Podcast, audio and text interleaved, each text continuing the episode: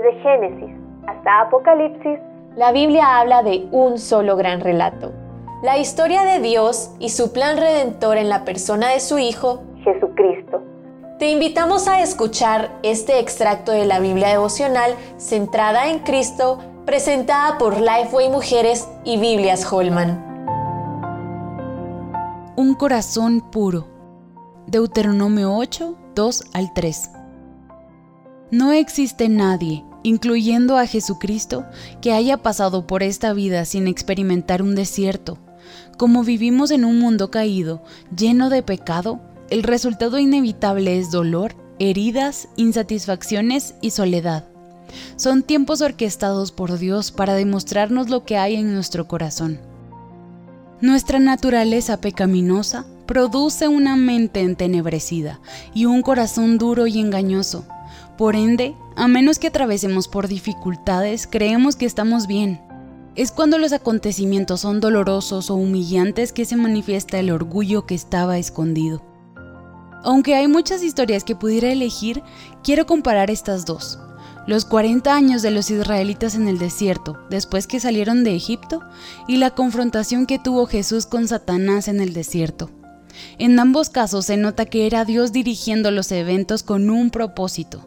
En el caso de los israelitas, Dios les dice la intención de la prueba, para humillarte, probándote, a fin de saber lo que había en tu corazón, si guardarías o no sus mandamientos. Compara eso con Jesucristo, quien también fue tentado en un desierto. Dios, el Hijo, se hizo hombre, demostrando humillación extrema, y fue absolutamente humilde en su confrontación con Satanás, siempre apelando a la autoridad de las escrituras.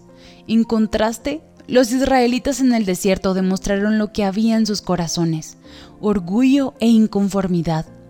Dios mismo nos humilla y nos deja pasar por carencias para mostrarnos nuestros corazones y para enseñarnos que Él es nuestro proveedor.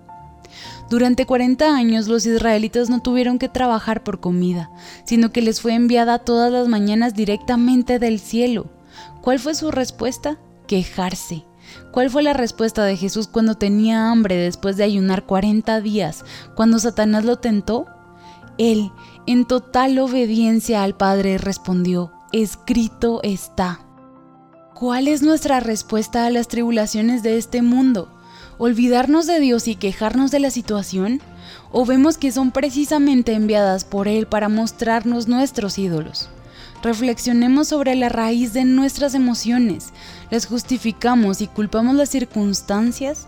Nuestra respuesta demostrará si saldremos de la adversidad pareciéndonos más a Cristo o más a los israelitas rebeldes que caminaron durante 40 años en un trayecto que se pudo recorrer en pocas semanas. El fondo del asunto es, ¿queremos que nuestra respuesta glorifique a Cristo?